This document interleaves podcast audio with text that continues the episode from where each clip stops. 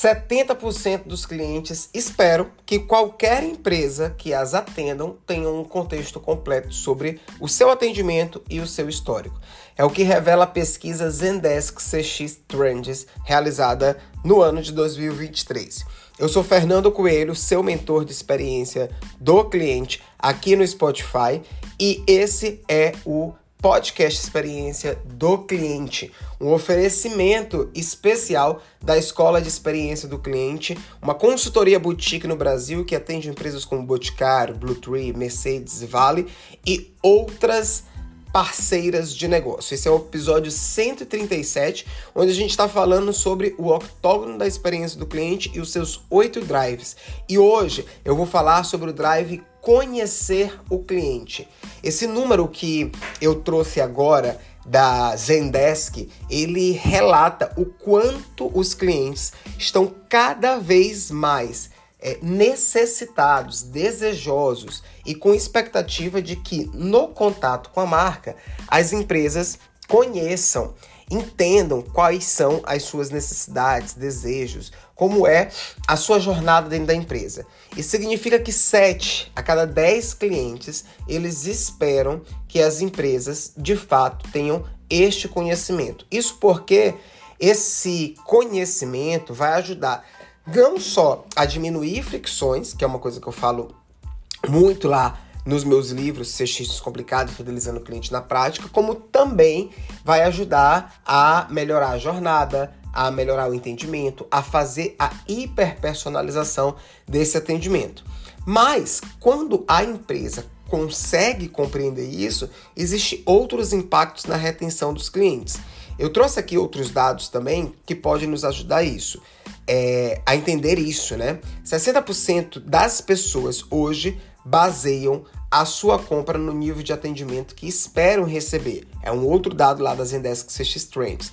E 77% dos líderes de negócio afirmam que uma personalização mais profunda gera retenção de clientes. Quando a gente fala do octógono da experiência do cliente, você só consegue entender o seu cliente se você conhece ele. Isso é óbvio, né?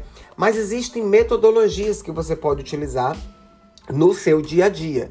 Uma das metodologias, e para quem está chegando agora, antes de eu falar da metodologia, eu quero reforçar o que, que é o octógono da experiência do cliente. A gente está fazendo uma série de episódios especiais. É, esse episódio aqui, se eu não estou enganado, ele é o número 5, né? Que é o nosso, é o nosso quinto drive é, sobre a experiência do cliente é, e sobre a, os octógonos da experiência e esse drive ele fala sobre conhecer o cliente. O octógono eles são oito drives que é, mostra o que, que uma empresa em nível de maturidade deve fazer para, em termos de gestão, para ter uma boa experiência do cliente.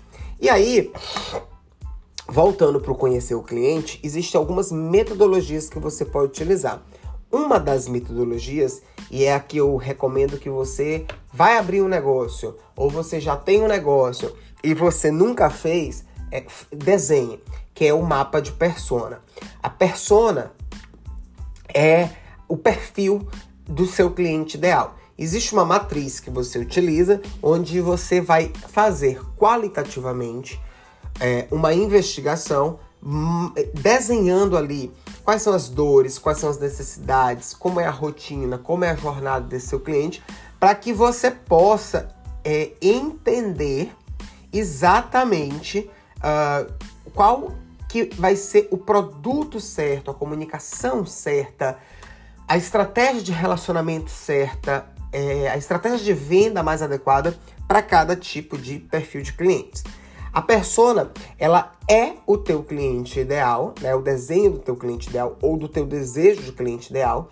E você, ao desenhar, você consegue ter mais clareza de como você vai se comunicar, vender e se relacionar. Outro ponto que é importante quando a gente fala de persona é que uma marca ela não tem só uma persona. Uma marca ela pode ter mais de uma persona.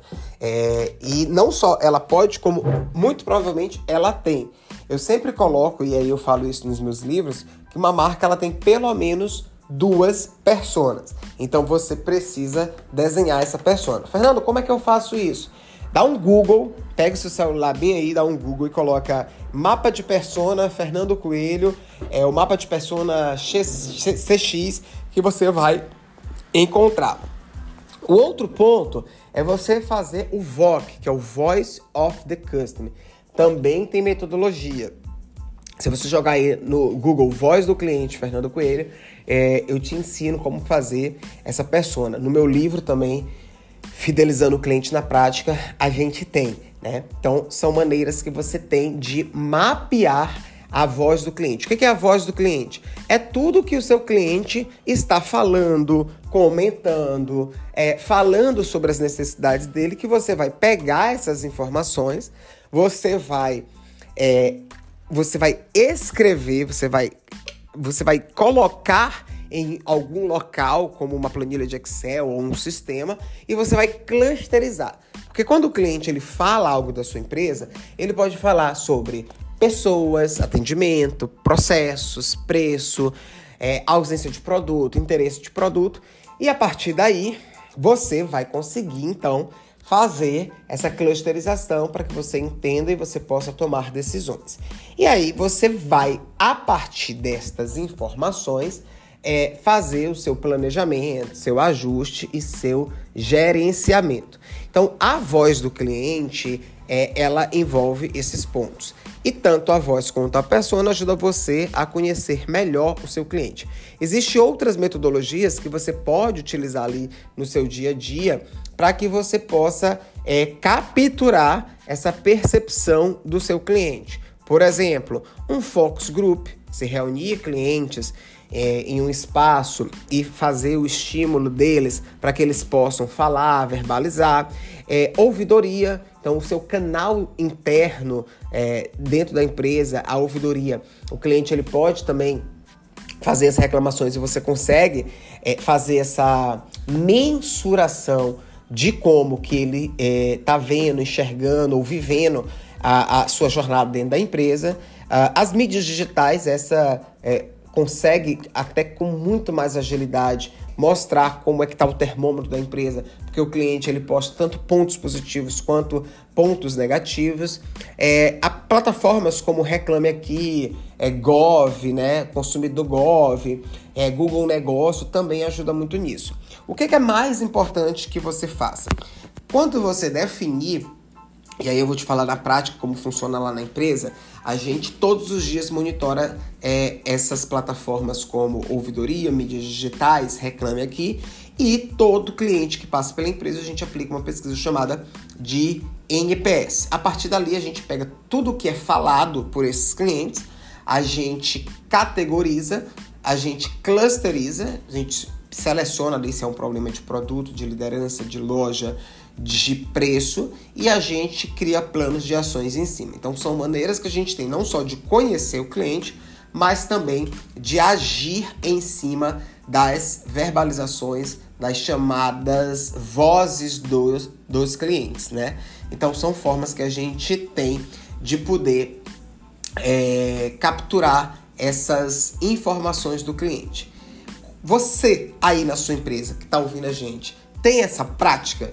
De capturar a voz do cliente. Então, é, essa é uma metodologia muito legal que vai ajudar você a conhecer o seu consumidor aí na prática.